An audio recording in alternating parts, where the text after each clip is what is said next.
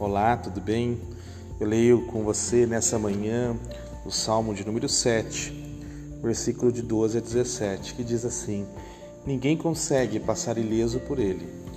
Deus já está agindo, a espada já foi afiada no amolador, o arco já foi entesado, a flecha já está em posição, armas letais à mão, cada flecha é um fardo flamejante. Vejam aquela pessoa ele, ela teve relações com o pecado, está grávida do mal, por isso dá à luz a mentira. Estão vendo aquele homem cavando dia após dia, cavando e depois cobrindo a armadilha no trecho mais solitário da estrada? Voltem lá e olhem de novo. Vocês o verão de ponta cabeça, com as pernas balançando no ar. É isso que sempre acontece. A maldade se volta contra o mal a violência retorna para o violento. Eu dou graças a Deus que fez tudo corretamente. Canto a fama do Eterno, que se levanta até o céu.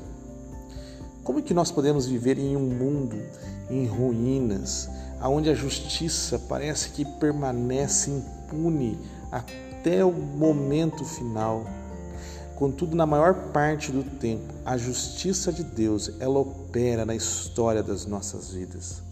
O mal ele carrega em si as sementes da própria destruição. Além de ser um buraco que leva à insatisfação, que nos leva ao vazio, o mal ele se volta contra si mesmo.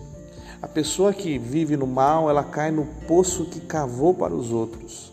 Quem odeia é odiado, quem engana é enganado, quem faz fofoca é alvo de fofoca. Lembre-se disso até não se sentir mais intimidado, desencorajado ou tentado pela maldade que vê à sua volta, que você possa se aproximar e viver através dos valores que Cristo oferece para mim e para você. Que você tenha um abençoado dia. Até amanhã.